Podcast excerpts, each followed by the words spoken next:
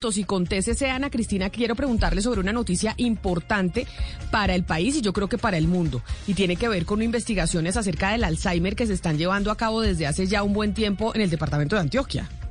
Así es, Camila. Recuerde que desde el año 2011 empezamos a conocer una historia que comenzó en Yarumal, en el norte antioqueño, donde las personas empezaron a reportar un Alzheimer temprano desde muy jóvenes.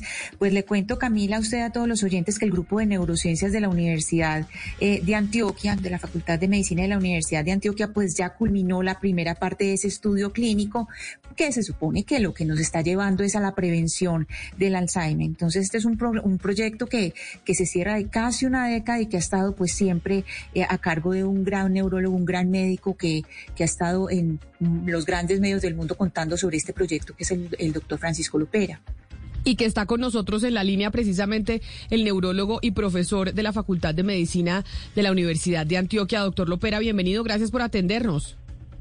Muchas gracias, Camila. Muchas gracias por la invitación. Bueno, el Alzheimer es una de esas enfermedades que nos preocupa a todos, porque de una u otra manera uno tiene algún conocido, algún familiar que sufre de esa enfermedad que incluso en pandemia fue muy dura.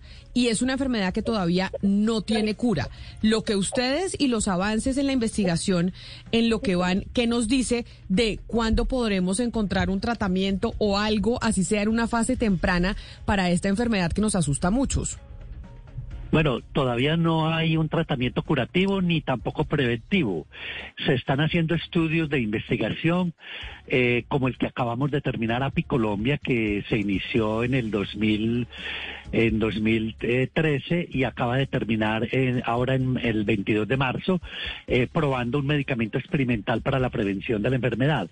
No sabemos los resultados, hay que esperar que se hagan los análisis, pero en el mes de julio eh, se estarán comunicando los resultados de si el medicamento sirvió para prevenir o para retrasar el inicio de los síntomas o no, o, o si, o si fue un fracaso. Doctor Eso lo vamos a saber en el mes de julio. Pero, pero este experimento de con este medicamento para prevenir o no el Alzheimer sería un medicamento que se le está proveyendo a la gente antes de que le dé la enfermedad y que tal vez tenga un componente genético de que le pueda dar o este es un medicamento que se tomaría en qué momento? Sí, es eh, justamente este medicamento se está probando en gente sana que tiene un factor genético de riesgo y que están eh, y que tienen mucho riesgo de que les dé la enfermedad por el factor genético. Y uno cómo y uno cómo sabe acá en la consulta personal y es yo cómo hago para averiguar el factor genético, por ejemplo, mío, si tengo o no predisposición a tener Alzheimer. Sí, esta forma genética que estamos estudiando acá es una forma que se identifica porque varios miembros en una misma familia tienen la enfermedad a, edad temprana. Entonces, eso es lo que se llama Alzheimer autosómico dominante, cuando hay un modelo de herencia donde el 50% de los hijos de una persona afectada sufren la enfermedad. Entonces, es en, ese tipo de población en la que podemos evaluar. Pero en el futuro se podrá hacer un análisis del DNA y cuantificar el score de riesgo genético que puede tener una persona, el puntaje de riesgo genético que puede tener una persona para decidir si entra a un programa de prevención o no. Doctor, ustedes tienen en este momento 255 participantes del estudio que están recibiendo, eh, digamos, ese, ese medicamento, ese medicamento que se viene probando por más de ocho años y ahora esta primera parte va a ir a Arizona. Tengo dos preguntas. ¿Estas personas tienen una historia familiar de Alzheimer? ¿Cómo se escogieron estas personas y qué es lo que van a mandar a pues, Arizona? ¿Qué es, es finalmente lo que van a, a llevar a analizar Arizona?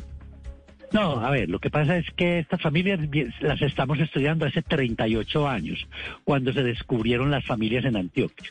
Entonces han venido siendo estudiadas todo ese tiempo. Se inició una prueba experimental con un medicamento eh, en colaboración con Banner, Instituto Banner de Arizona, con Genentech, Roche. Eh, y el Instituto Nacional de Estados Unidos. Entonces, los datos que hemos recogido durante estos ocho años de, de la prueba clínica con el medicamento experimental eh, son datos que están en una, en una base de datos que, que se han ido ingresando a esa base de datos durante los ocho años en, en el extranjero.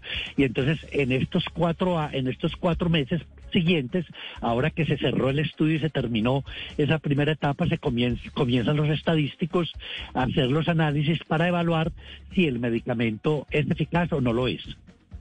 Pero yo sé que usted nos ha dicho, doctor Lopera, que sabemos en a mitad de año si esto funcionó o no funcionó.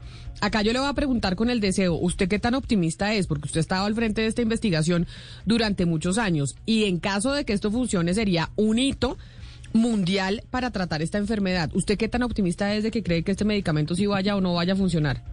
Bueno, aquí somos todos muy optimistas porque obviamente eso es lo que estamos haciendo, ese es el sueño que tenemos, pero obviamente tenemos que estar preparados para cualquier escenario. Entonces, eh, estamos preparados para el éxito y estamos preparados para el fracaso del medicamento.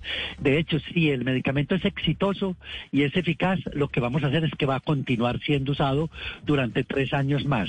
Se va a prolongar la prueba por tres años más. Y si el medicamento no muestra eficacia, ya estamos preparados con dos nuevos medicamentos para iniciar dos nuevas pruebas clínicas. Doctor Lopera, ¿esto nos hablaría solamente de este Alzheimer temprano o suponemos que lo que resulte de este estudio sería aplicable para todo tipo de Alzheimer? Es muy posible que si es eficaz, más adelante se pueda utilizar este medicamento en todo tipo de Alzheimer, pero se necesitará probablemente algunos otros estudios para que sea aprobado para todos los tipos de Alzheimer. A ver, doctor, ya que estamos eh, hablando con usted y aprovechando que le estamos haciendo un homenaje a Bruce Willis, hay muchas personas que no terminan de entender cuál es la enfermedad que lo aqueja. No sé si usted puede explicar en este en estos micrófonos qué significa la afasia. Bueno, la afasia es una alteración del lenguaje, una pérdida del lenguaje, ya sea comprensivo o expresivo o ambos debido a una lesión cerebral. Entonces, eh, la persona con afasia ha perdido el lenguaje debido a un daño cerebral en el hemisferio izquierdo, que es donde está el aparato del lenguaje. Pero entonces eso quiere decir que lo que le va a empezar a pasar a Bruce Willis, que de hecho, doctor, es que hoy le estamos haciendo un homenaje y le estamos haciendo un homenaje con las bandas sonoras de sus películas más importantes, porque si alguien nos ha acompañado, por lo menos a muchas generaciones en la historia del cine, ha sido Bruce Willis. Y hay una que a mí me fascina, que es la banda sonora de una película que no es tan buena, pero que la banda sonora es fantástica, que es esta canción de Aerosmith que se llama I Don't Wanna Miss a Thing.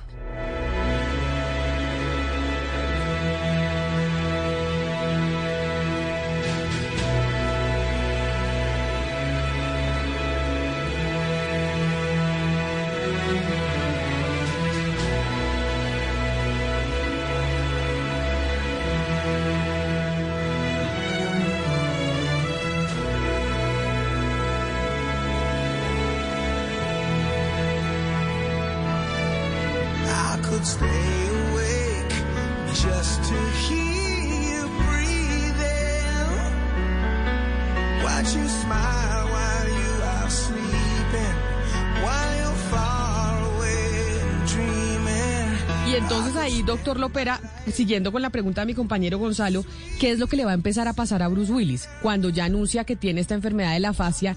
¿Qué es lo que él va a empezar a experimentar? Bueno, no, ya si, si tiene una fascia, quiere decir que hoy no puede expresarse o comprender lo que los demás dicen. Es decir, no puede dialogar, no puede conversar. Ahora, lo que no sé es cuál fue la causa de la fascia, si fue una enfermedad cerebrovascular si fue un tumor o si, o si es una enfermedad neurodegenerativa, porque pueden ser muchas cosas. Si fue una enfermedad cerebrovascular, él podría recuperarse. Eso depende de la gravedad de la enfermedad cerebrovascular. Es decir, que cuando uno tiene una fascia de un día para otro, empieza un proceso de recuperación y puede incluso la persona volver, volver a recuperar el lenguaje. Todo depende de la, de la, de qué tan grave fue el daño en la estructura cerebral. O sea, para dejar claro entonces, doctor, la fascia se puede tratar. O sea, podremos ver a Bruce Willis, si, si el daño no fue tan duro en su cerebro, verlo nuevamente en los escenarios. Sí, hay afasias que se recuperan totalmente y hay otras que se recuperan parcialmente. Y hay otras que nunca se recuperan. Entonces depende de la gravedad de la lesión. ¿Quiere decir entonces que el señor Willis no va a poder volver a hablar? mientras no, haga un pues- tratamiento. ¿O eso, eso es lo que entiendo que, es la fascia según ah, usted nos explica, doctor Lopera? Mm, no, de todas maneras, eh, una fascia se puede recuperar sola, pero si se hace tratamiento se recupera más rápido. Entonces, si, pues sospecho que fue una enfermedad cerebrovascular. Si es eso, es muy probable que haya recuperación. Es decir, simplemente supongo que él tomó la decisión de, de parar todo mientras hace el proceso de recuperación. Pero esos procesos de recuperación, eh, doctor Lopera, son completamente aislados de la gente. Es decir, es una persona que, una persona que tenga una, si hablamos de una fase de, las, del tipo que usted dice que tienen recuperación, esa recuperación tiene que ser aislado del trabajo. No es una persona que sea, digamos, funcional mientras está en, en la terapia. Exactamente, tiene que hacer una terapia de lenguaje durante un tiempo, a veces se pueden demorar seis meses, un año en la terapia.